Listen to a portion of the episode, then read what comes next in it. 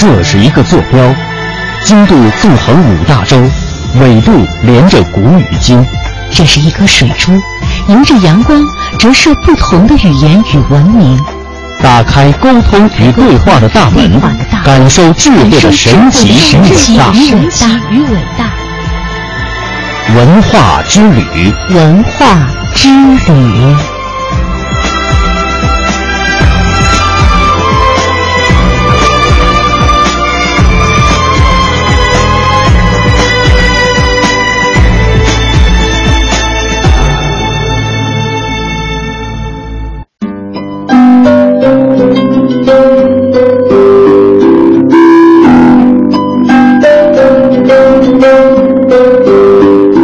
探寻文化渊源，感受文化魅力。听众朋友，大家好，这里是中央人民广播电台香港之声数码广播三十二台的文化之旅节目，我是谢哲。各位好，我是文艳。一个国家的历史悠久，一方面能够保存下来很多过去的印记，另外一方面呢，也会因为时代的变迁，让很多事物慢慢的淡出我们的视线。有些东西注定会随着时间的流逝，渐渐的远离我们的生活。不过趁现在还来得及，赶紧去体验一下那些过往岁月的生活滋味吧。今天呢，我们要分享的即将消失的事物就是老澡堂。我们要从北京的百年老浴池要关张这件事儿说起。嗯，其实呢，我觉得说到老澡堂啊，可能对于很多香港的听众朋友，特别是年轻的听众朋友来说，有那么一点陌生。呃，也有很多的香港朋友呢，因为是这个地处的比较炎热的一个地方哈，习惯了之后，习惯了就是每天去冲凉。对。但是没有体验过这种很多人一块儿入浴的这种老澡堂。是。所以呢，在今天的节目当中啊，我们又给大家讲一讲这种文化现象当中的这样的一个载体啊，就是澡堂。对。其实对于很多香港的朋友来说，尽管没有体验过这个泡澡的滋味，但是从很多的影视剧当中也可以看到一些场景。嗯，而且我在想，会不会？有一些朋友还特别想去体验一下哈，呃，应该是的，就是体验一下这种非常不一样的感觉。可能有些人一开始会不太好意思，但是时间长了你会发现挺惬意的。对于许多土生土长的老北京人来说呀，在澡堂泡泡澡、搓搓背啊，几个老熟人呢喝喝茶、聊聊天儿，是一件很惬意的事儿，甚至是不可缺少。就像。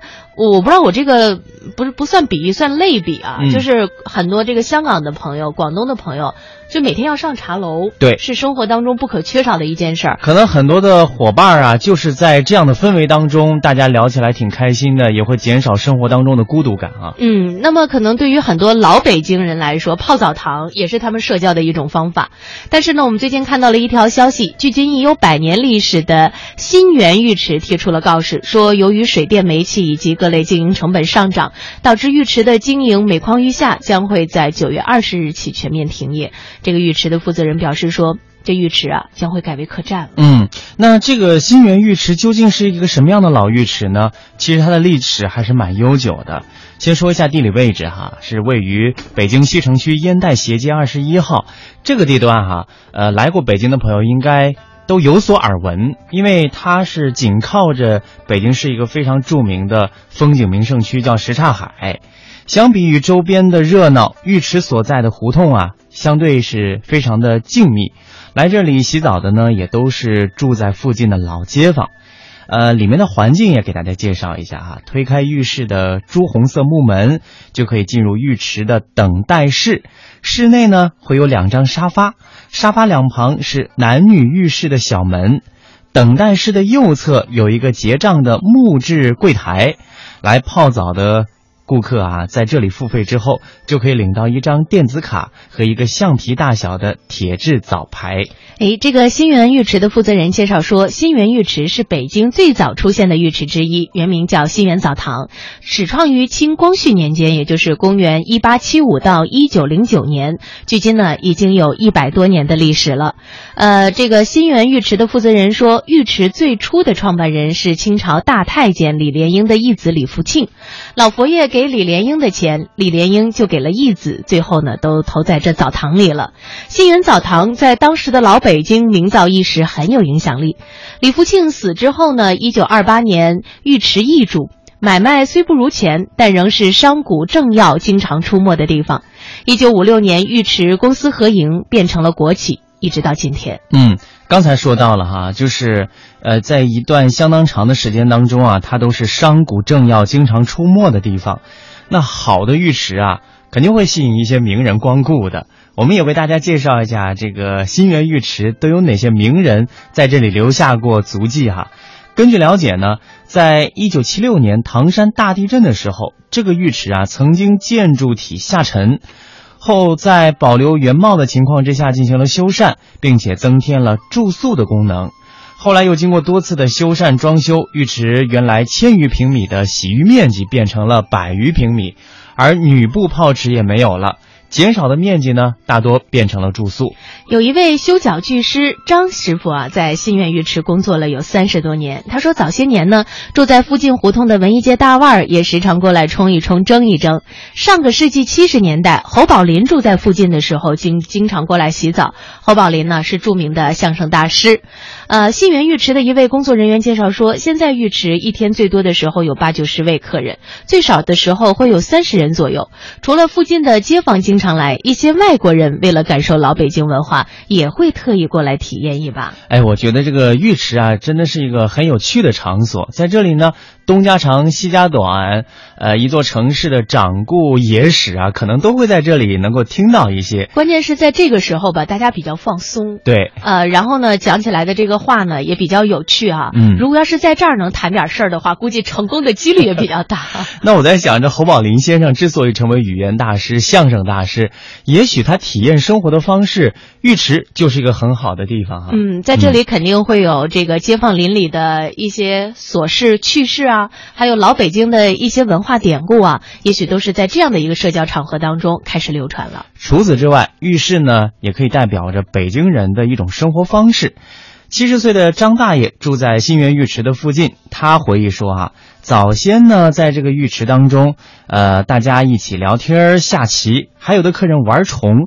这玩虫也要给香港的朋友介绍一下啊，嗯，就是北京有一种文玩，叫斗蛐蛐儿是吧？对，呃，蛐蛐儿，因为它的叫声特别好听，所以很多喜欢这个文玩的朋友就会故意养一些蝈蝈、蛐蛐儿，专门听它的鸣叫声。嗯而且你知道吗？这个这个玩虫啊，还有一点，这个虫啊叫九月虫，就它的生命只有九个月啊啊，所以还挺珍贵的。还有人喜欢去那个斗蛐蛐儿哈，嗯叫秋虫雅趣。对呃，澡堂里呢有躺椅，说这个泡澡的池子呀还有隔间儿，如果你要是强调一下隐私的话呢，就可以选择一下啊。嗯，张大爷说，池子里边泡美了，刮个痧，拔个罐儿，身上别提有多舒服了。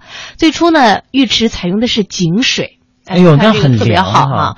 这个客人淋浴的时候呢，需要用脚踩这个踏板儿，泡完洗过之后，几个相熟的邻居整齐地躺在搓澡床上，等着搓澡师傅。那搓澡师傅和客人呢，大多是住在同一胡同里边的邻居。师傅们一边忙活着搓澡，一边和客人聊着家长里短，讨论着国家大事儿。虽然天天都能见，可就是觉得亲。嗯，还有一位五十六岁的刘先生，他回忆说哈，从还没有记事的时候被大人领到胡同里的这家澡堂洗澡，那个时候人特别多，来晚了等排队，呃，出来一个放进去一个。如今呢，刘先生还保留着原来的习惯，就是带着茶壶来洗澡。他说，茶壶和茶杯一直拿到淋浴间里，渴了呢就会闷上一口。呃，洗澡的时候嘛，因为发汗比较多，所以比较容易口渴。其实，在北方啊，浴池还有一个名字叫池汤哦，啊，所以你看，嘴巴里喝品着茶汤，然后身子泡在池汤里，应该是很享受的。我站在茶园岸，抬头望着天想山影会在山的那一边。我说再喝一碗我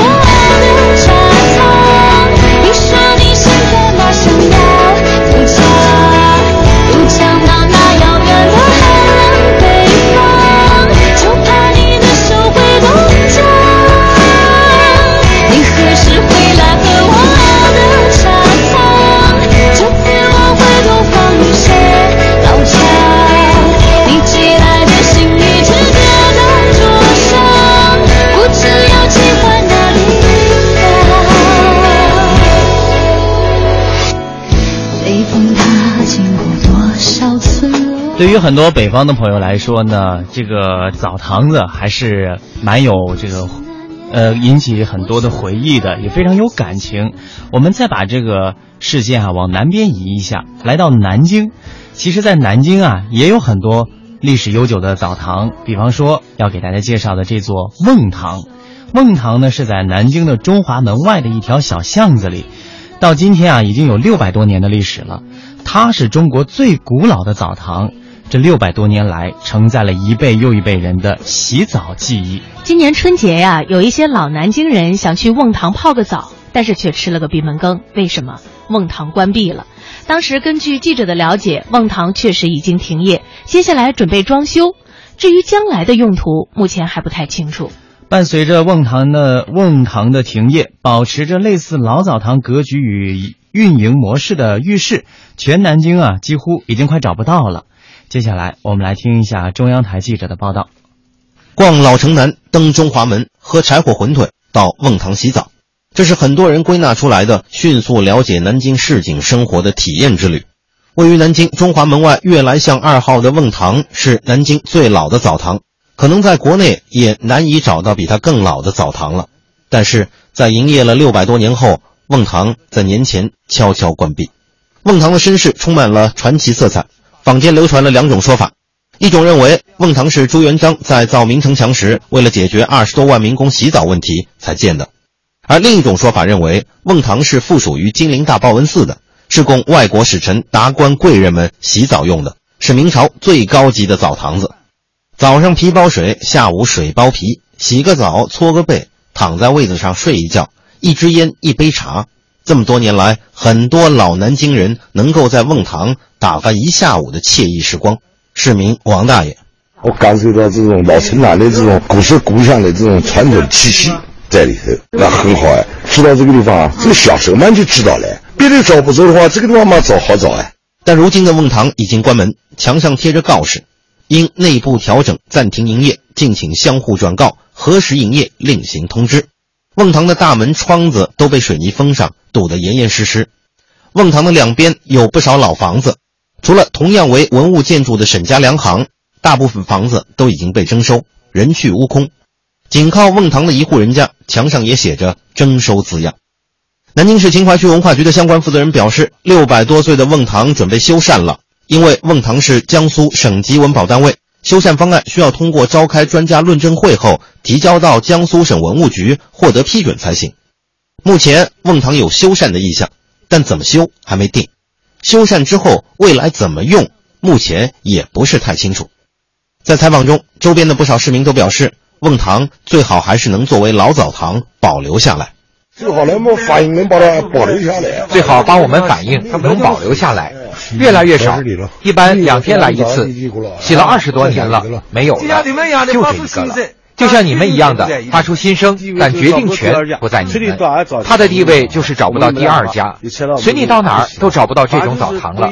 我也没有什么办法，拆了我们就不洗吧。城南都没有了。统计数据显示，一九八五年的时候，南京有三十七家老澡堂，但这些年拆的拆，改行的改行，时光流过。这些老澡堂都渐渐成了一种回忆。目前依然保持老澡堂格局和营运模式的浴室，全南京只剩下四五家而已，其中的两家可能也会在年内关门停业。的确，不仅仅是南京的老澡堂哈，在今年晚些时候，位于上海市的金沙江路的三座煤气包，呃，它也是一座老澡堂的别称哈，也将开始拆除了。而到明年底，随着人工煤气被天然气完全替代，上海城区内大部分的煤气包也将会成为历史记忆。那么高五十米到六十米、直径五十米的钢制圆柱形建筑，习惯被上海市民叫做煤气包。它的名字叫做煤气储气柜。煤气包的大扩容发生于上个世纪七十年代，人工煤气开始规模化的推广的时候，在高层建筑显见的年代，煤气包一度成为了城市地标，并且逐渐成为了城市发展、人民生活水平提高的见证人。那么近些年来呢，伴随着人工煤气转换为天然气步伐的加快，曾经的城市印记煤气包是否能够保留，成为上海市民越来越关心的话题。有人也提出了一些想法，呃，虽然煤气包将和市民道别，但作为城市发展的一个标志，它能否以适当的形式加以保留呢？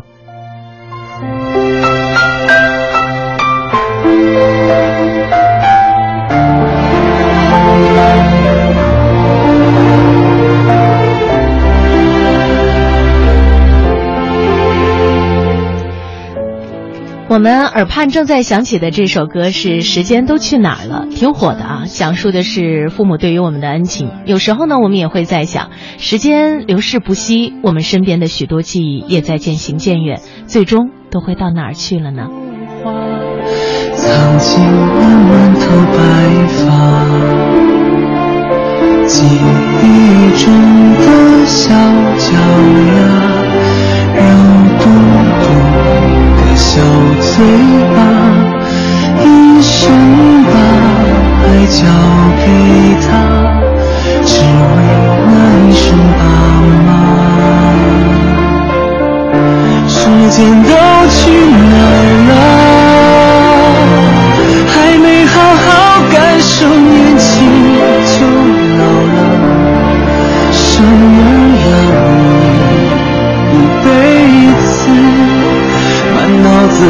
是孩子哭了笑了，时间都去哪儿了？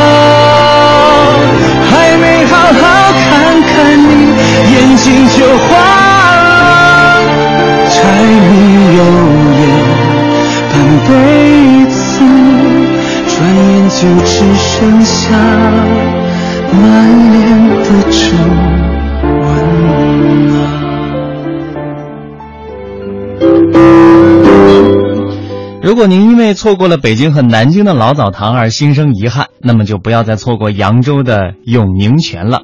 刚才给大家说到了一句话，就是早上皮包水，午后水包皮，是记者在刚才的这个介绍当中说到的。其实这句话最早源缘起就在江苏的扬州市。自古以来呢，扬州啊就有这样的一句说法：早上皮包水，午后水包皮。皮包水说的是吃汤包，水包皮呢指的就是泡澡。过去扬州的浴室门口啊是有这样的一个风俗，就是要挂一只灯笼，连小孩子都知道有一句歇后语叫做“澡堂里的灯笼天天挂”。那么到到澡堂洗澡，这也成为了扬州人生活的享受之一了。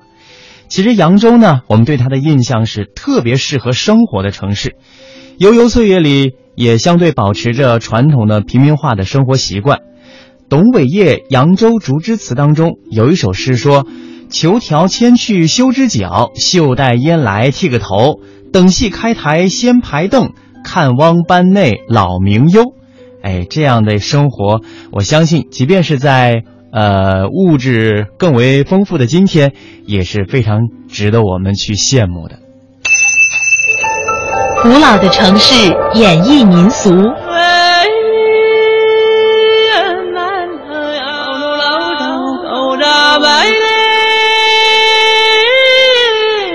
温暖的乐音，风情处处。夜雨蒙蒙，夜把伞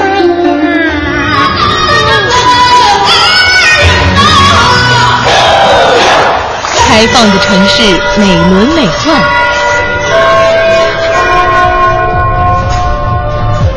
腾跃的脚步，尽情追逐。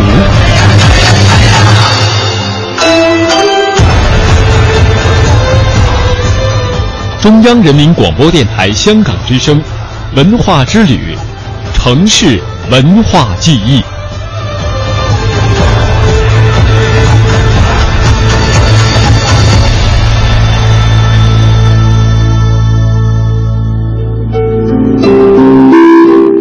城市文化记忆。今天呢，我们说到了扬州，说到扬州是一个特别适合生活的城市，那么我们就不妨带进大家走进扬州的浴室。这个设施呢，一般都相当不错，门窗都是绿色的，看起来很清爽。浴室内呢，大多与这个。呃，白池为池，方丈有余，有三个池子，分别是头池、二池和大池。池下呢有数条地龙相通，做烟道和保温之用。床位有长短两种，可以坐着，也可以躺着。夏天铺着凉席儿，冬天是铺着浴巾。进浴室啊，不仅是洗澡，还可以修脚、捏脚、刮背、捶背啊，这个喝茶、聊天、理发、刮胡子等等，闭目养神。总之是忙得很，从上到下，从里到外，从精神到身体都有的忙。忙完了就呼呼大睡，跑堂的会给你轻轻的盖上一条大毛巾，你醒了又立即递上一个热手巾把子。假如这个时候你肚子饿了呢，还可以叫跑堂的替你叫外卖，来一碗面条，呼哧呼哧的吃下去，是不是听起来就感觉特别的舒适和享受，是吧？对啊，这是一种什么样的、怎样的享受的生活呢？哎，我。我刚才介绍完了这个之后啊，我到扬州的时候都特别想去，但是好像一般适合女性泡堂子的这个地儿不是特别多。因为历史上嘛，女女人还是她的行为比较受限制。对啊，但是我 觉得这个我们的男性听众啊，真的到了扬州去看一看，你想想，不仅仅是泡澡，里边还有很多的像这个修脚、捏脚啊、捶背啊等等这样。就怎么舒服怎么来。对呀。呃，接下来呢，我们也通过一段专题片啊，来自中央电视台的《扬州慢生活》这样的一个专题片当中，我们来感受一下永宁泉。究竟可以享受到什么样的美妙的生活？在扬州，泡澡堂是一个传统，更是一种文化。早上皮包水，晚上水包皮，水包皮就是泡澡，汤汤水水泡着皮肤就是水包皮。不过，泡澡不是在晚上，而是下午就开始了。据说，扬州的沐浴文化始于战国，发展于明清，特别是乾隆年间最为兴盛。大大小小的浴室鳞次栉比，直到现在，扬州还保留着一些具有百年历史的老浴室。前面就是一家老浴室，老浴室。对，这家浴室也有百来年了。哦，这个就是咱们说的那个水包皮，是不是？呃，水包皮。泡澡。泡澡，这个泡澡扬州人特别喜欢。呃，非常遗憾的一件事就是，泡澡过去是对男人开放。你就看不了了，哦，我就进不去了。对，哦，就是这儿。哎，对，你看，哦，永宁泉，对，嗯。位于扬州三义阁的永宁泉浴室，始建于清朝同治年间，属于当时的高档浴室。从长满茅草的大门就能看出它的沧桑。扬州老字号浴室的房屋大部分建于民国前后，外部看起来是普通的砖木结构平房，不过。进入到里面，你就会发现大有玄机。浴室一般分为浴池和堂口两部分，堂口就是供早客换衣休息的地方。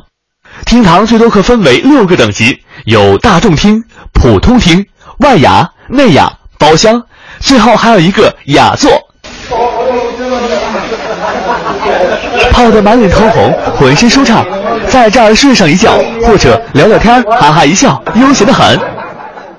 老浴室的讲究，首先从它的各种称呼上就可见一斑。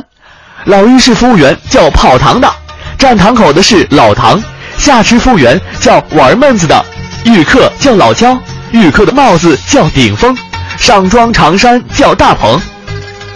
客人一进堂门口，跑堂的首先迎上递上一条热毛巾给客人引座，并倒上一杯热茶。客人脱下衣服。跑堂的急用插杆，将衣服插到客座正上方的三个衣装上，这是跑堂的基本功。在冬天，有的皮袍、棉裤重过几十斤，跑堂的要一杆插上，两衣袖裤脚要一边齐。啊，呃，我们这个澡堂的呢，它有百年的历史了，一百年开外了，但它是个百年老店，是顾客呢都是老。老早客来的人特别多，为什么扬州人喜欢洗澡呢？扬州过去消费城市，他人没事儿下午的，他都是休闲，休闲的好去处啊。还有一部分就是劳动人民，劳动人民他劳动了一整天，他也要洗澡。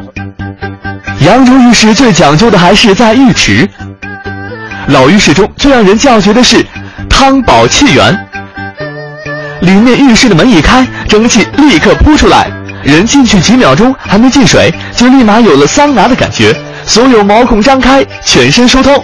这全都是因为浴池的水是通过地锅加热烧沸。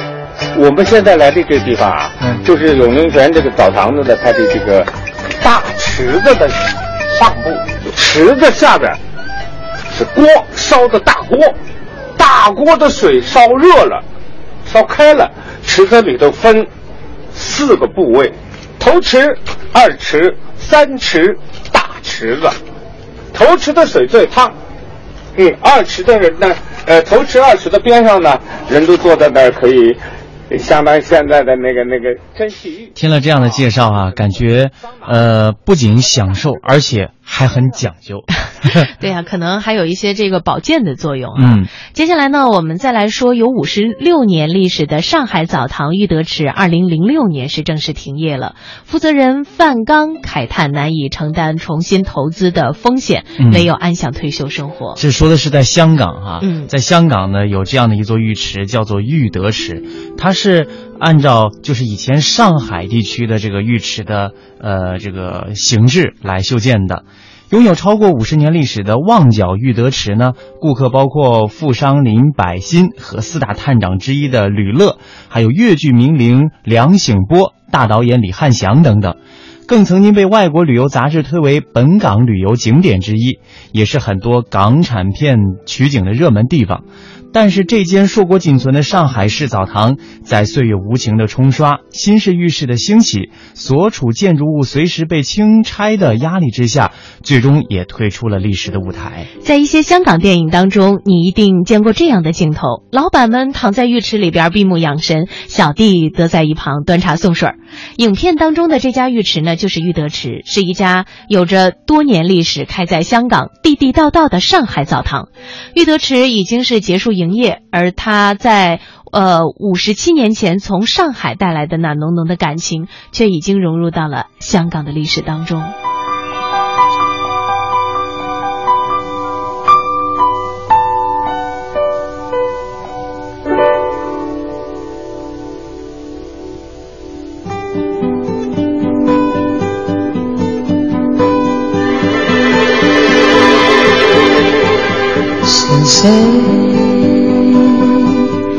敲打我窗，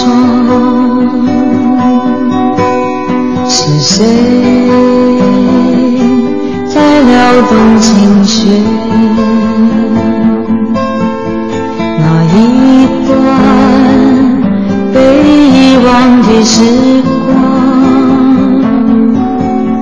渐渐地会渗出我心坎。心。在敲打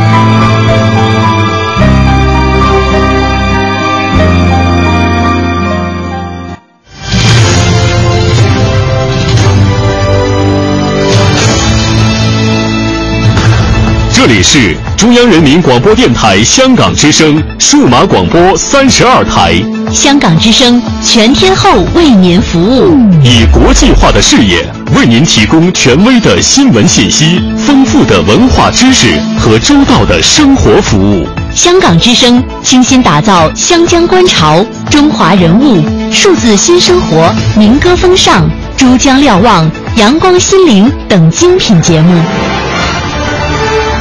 评说新闻中的道理，论述事实中的缘由。香港之声新闻节目，纵览全球资讯，平息焦点话题。他们如璀璨明珠，点亮历史长河。他们如文明文化节目，共享文化盛宴，欣赏壮美诗篇。歌声随聚散的浮云，从辽阔天空而来。音乐节目唱响五彩华章，拨动你我心弦。从旷野大地而来。纵观生活大千世界，世界。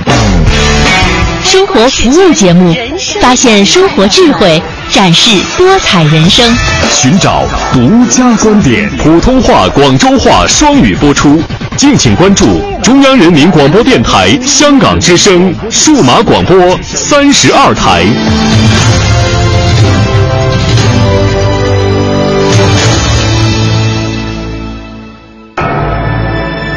这是一个坐标，经度纵横五大洲。纬度连着古与今，这是一颗水珠，迎着阳光折射不同的语言与文明，打开沟通与对话的大门，感受智慧的神奇与伟大。文化之旅，文化之旅。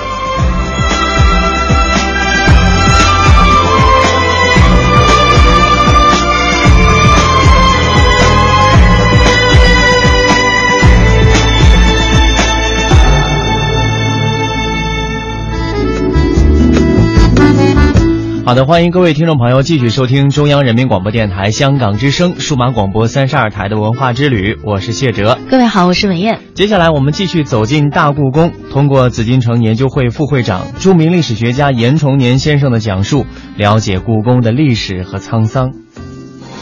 在明清的北京城中，围绕皇宫出现了东西南北四座教堂，这些西洋建筑为中国打开了一扇通向世界的窗户。系列节目《大故宫之宫外三堂》，在明清时期的北京城，夹杂在一片或金碧辉煌、或寻常普通的建筑中，有几处与众不同的西洋建筑，那便是北京的教堂。教堂分东西南北，围绕皇宫而建。这些教堂看似与紫禁城并无直接关系，但正是有了皇帝的首肯。才能在离皇宫如此近的地方试建。传教士们从这里打开东方大陆的传教之路，而宫外的教堂也是明清皇帝们主动打开另一个世界的窗户。北京社会科学院研究员、中国紫禁城学会副会长严崇年先生为您带来系列节目《大故宫第三部：宫外三堂》。北京皇宫的外面。有四座天主教堂，就是南堂、北堂、东堂、西堂。这四座天主教堂都住的是耶稣会士，都是朝廷敕建，都是中西文化交流的一个平台，而且。到现在都还存在。用时间的关系，我只讲其三：一，万历南堂，北京皇宫外最早的一座天主教堂就是南堂，在哪儿呢？在内城一里宣武门内，现在是前门西大街一百。四一号，现在还有这座天主教堂建立是在明朝万历年间，从最早到北京的天主教的耶稣会士啊利玛窦开始。利玛窦啊是意大利人，他虽然天主教耶稣会士西方东渡。在万历二十九年，就是一六零一年，到了北京。到了北京之后啊，他带了几样东西，一个叫自鸣钟。那个时候明朝还用这个滴漏了。哎呀，大伙是耳目一新呐！原来这个钟啊，机械表给弄走，还带了坤宇万国全图，就是世界地图。咱们那个时候士大夫啊，还是天圆地方啊，中国是全世界的中心呐，感情还有东半球、西半球，还有欧罗巴啊，没见过。所以，朝廷上下高级官员啊，耳目为之一新。这事儿奏报给万历皇帝了，万历皇帝也很高兴，他也没见过，赐个地儿让他住啊，就是在现在的前门西大街一百四十一号，就南唐这地儿。从此开始，天主教在北京有了教堂。这李玛窦啊，啊。他到了北京之后，啊，他学习儒家的经典、四书啊等等，哎，和士大夫广泛的接触，特别是这个徐光启很有名了。徐光启跟他学西方的科学技术，俩人合作，注意几何原本。就是后来这个这个平面几何学，啊，现在中学都学这个课本，那时候就开始传到中国了。李玛窦认真的学习中国的四书，就《论语》《孟子》《大学》《中庸》，学不太懂，但是我们北京的士大夫就教给他，同时也跟他学习西方的科学技术。天主教的南唐啊，是极毁极进。李玛窦这个人，我算了一下，他虚岁活了五十九岁，最后就病死在北京。西洋人病死在北京，在明朝这还摧毁了，怎么办？万历皇帝赐一个墓地，那埋葬在北京。这墓地在哪儿呢？就现在阜成门外车公庄大街六号，在院里。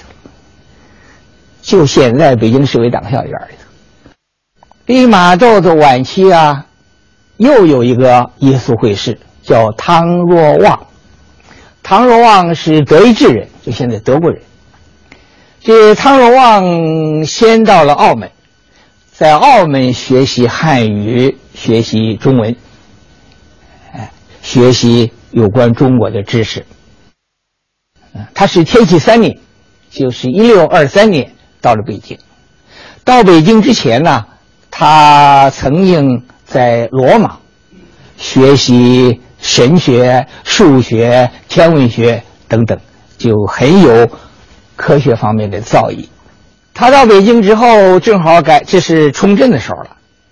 崇祯又修这个隶书，谁呢？还是徐光启等等跟他合作来修崇祯隶书，就是皇历。这个汤若望啊，跟清朝。宫廷有些特殊关系，有什么特殊关系呢？除了修历法之外，啊，其中一个就是顺治皇帝那个皇后未婚还没结婚了，定了亲了，病了。你说这未婚皇后病了要结婚了，这是个大事了，啊，太医院御医给看看不好，这个孝庄皇太后就想起这谁来？这个唐若望了。就派了苏麻拉姑等等几个人陪了这个未婚的皇后，隐瞒身份，就到了南唐。请谁看呢？就请这个唐若望看。唐若望用了这个方那个方，反正用点方吧，哎，给看完之后，过几天呢，哎，这皇后真就好了。哎呀，你想想看呐。这太皇太后是年轻就守寡呀，拉扯儿子要结婚了。这皇后未婚就病了，现在未婚好了，好了可以举行大婚典礼了，那多高兴啊！就派人去感谢他。这儿呢，就跟顺治也有关系了。顺治的未婚皇后可以治好病啊，顺治也很感谢他。后来顺治就去了，就到南唐去。南唐去他就跟顺治啊一块交谈，顺治很有兴趣。顺治先后二十四次到南唐和唐老王一块交谈。那顺治二十四次啊到南唐，其中十九岁，顺治十九岁的生日时候，他说了：“我这个生日不在皇宫过，在哪过啊？在南唐唐罗望住那这儿，在那儿过。他这生日在这儿过的，可见这关系是不一般的。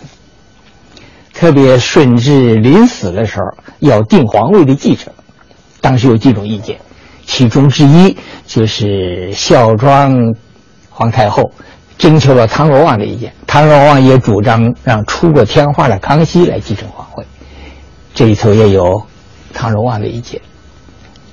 定了之后，就是康熙继承皇位，顺治就死了。康熙小啊，八岁继位啊。鳌拜等四辅镇大臣来掌管朝政啊，就发生一个事儿。发生什么事儿呢？就是钦天监一个官叫杨光先诬告唐王，说你万年历法呀是错了，是不对的，上纲上线了。鳌拜等说抓起来，就把唐若望啊南怀仁子关到监狱里头，戴着手铐脚镣判刑。鳌拜等等就拟议把这个唐若望啊处以极刑，凌迟千刀万剐，这不得了的事情了。拟完了之后啊，很巧，北京发生地震，皇宫城桥都摇晃。鳌拜等等觉得这事儿天意失警啊，是不是有冤情啊？就把唐柔望和南怀仁，啊等等就暂时把他监外，给圈禁起来，同时把这事又奏报了，这个说是太皇太后了，孝庄太皇太后，太皇太后说说唐若望对先帝是有恩的呀，怎么可以千刀万剐呀？这样鳌拜等等又改变了。啊就把他释放了，释放就回到南唐，啊，到康熙七年，就是一六六八年的时候，唐若望呢是七十六岁高龄，又病又惊吓，就死了。死了以后还是赐，赐给他墓地在哪儿呢？还是在车公庄大街六号这院里头，就是呃利玛窦的墓地里头。明清之际的传教士们对中国贡献最大的还有一位南怀仁，他造火炮观天象，直接参与着中国历史的改变。那么唐若望死之前还有一个人陪他坐监狱的，就是南怀仁，所以我介绍第三个南怀仁。南怀仁是比利时人，这个人耶稣会士，既懂宗教，又懂。天文历法，他到北京之后，他就住在南唐，做啊唐若望的助手。这个人呐，就很讲情义。唐若望在监狱里头审判的时候啊，手铐脚镣，年岁又大，呜噜呜噜话也说不清楚，身体又不好。出庭的时候，就南怀仁带他答辩。在监狱病着，就南怀仁照顾他。这种讲义气、讲情义，在北京的士大夫里头很惊讶。有的士大夫说了这么句话：说汤马法就是汤若望以民死罪，他人将取缔之不暇，而怀仁仗义为之辩护，诚忠有也。南怀仁给一个判了死刑人辩护，这是忠友也，忠诚的朋友啊。别人都跑了。啊远离了你啊，怕牵连自己，所以南怀仁在宫廷士大夫里头对他印象比较好。那么南怀仁原来苍龙望做钦天监见证，他死以后，南怀仁就做平反之后做钦天监的监副。那南怀仁到底是什么贡献呢？我给总结一下，有这么几点：一。测天象。汤若望死了之后，这个案子还没有完呢，啊，康熙慢慢就大了，说要定这案子，到底是呃杨光新正确啊，还是汤若望正确啊？啊，康熙定什么？第一条就是啊，测天象，观测天象，到底谁对？康熙说在哪测？在现在建国门外的观象台，三个测，啊，反复的测。反复的研究，康熙也亲自关注这事情。反复测完了以后啊，最后结论是这样：怀仁所言诸款皆符，吴明轩所言诸款皆错。于是节气瞻后，悉从南怀仁说。节气，二十四节气怎么定？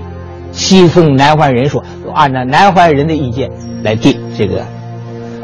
皇帝，实践证明这个南怀仁意见是对的。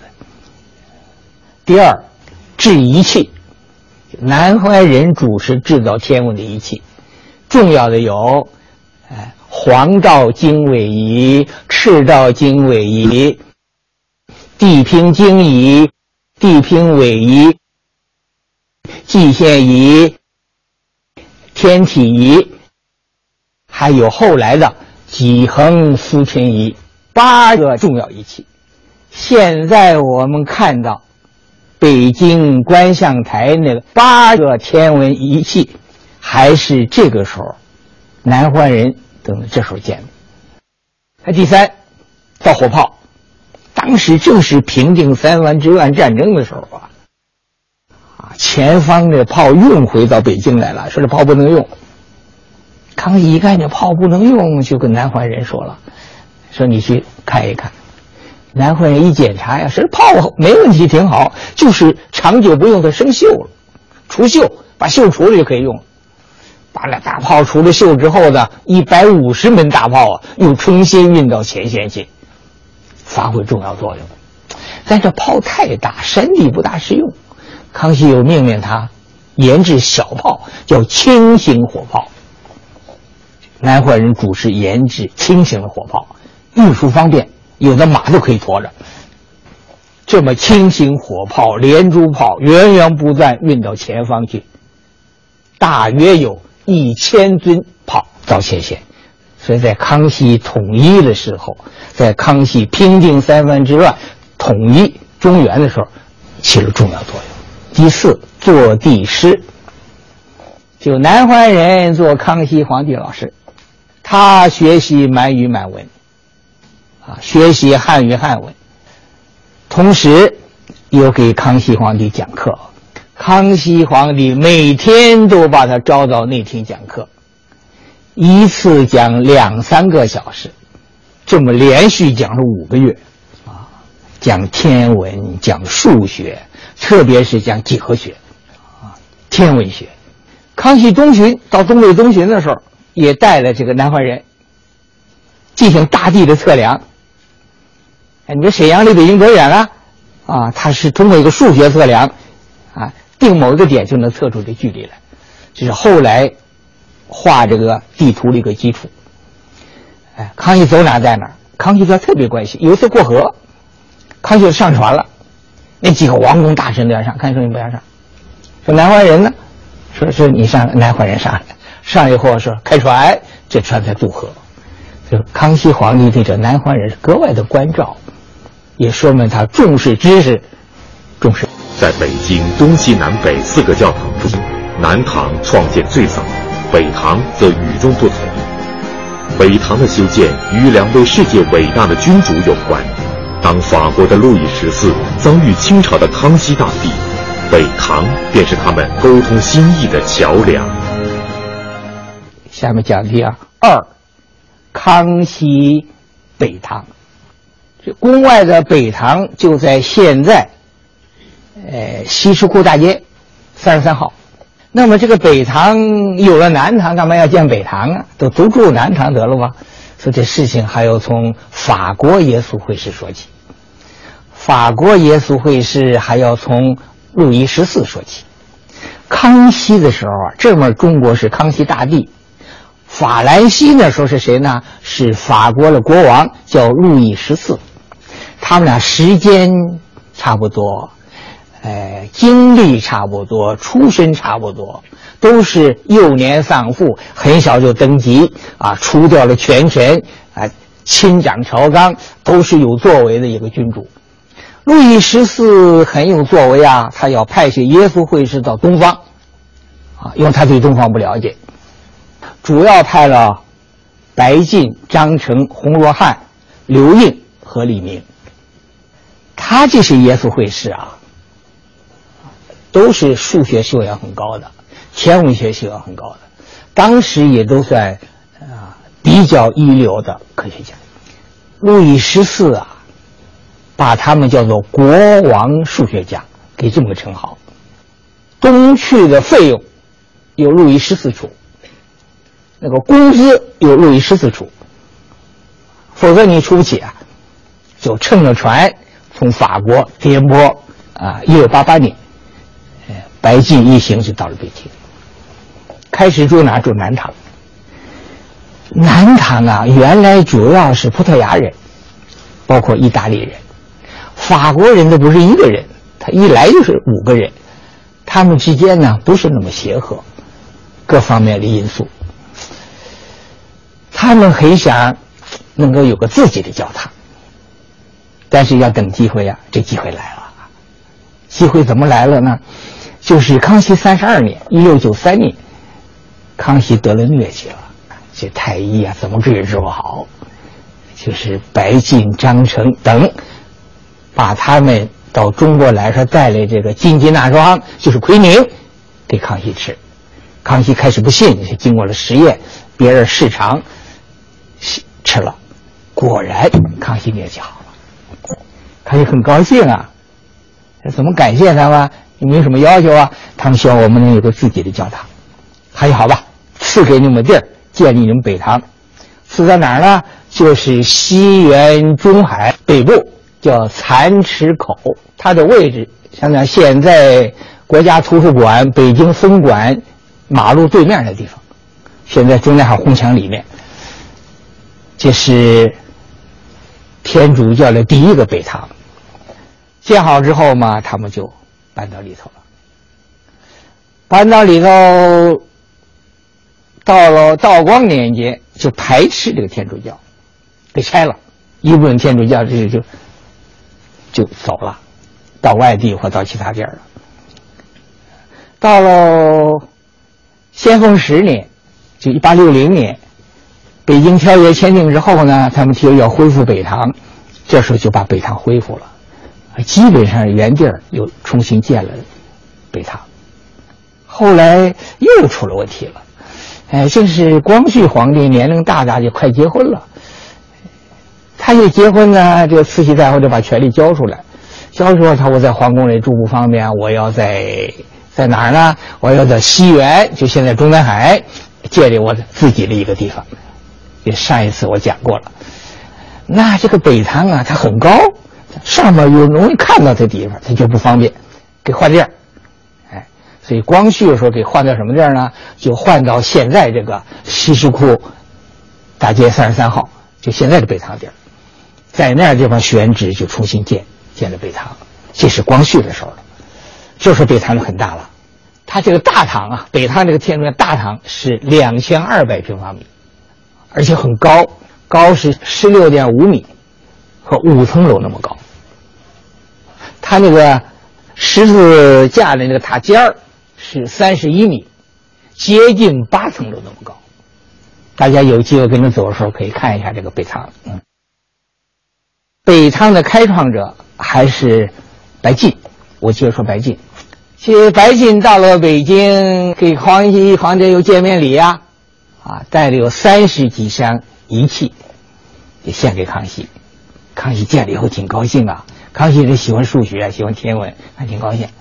康熙在乾清宫举行宴会，招待白晋、张成他们一行，就把白晋和张成就留在宫里。留在宫里面，康熙就派人教给他们满语、满文、汉语、汉文。哎，又让他们来教课，教课就是在皇宫里头教康熙天文、数学，包括几何学、代数学等等。康熙很用功啊，啊，几乎是天天进宫给康熙上课，多的时候一天六个多小时上课。那他给康熙讲课的教案用什么呢？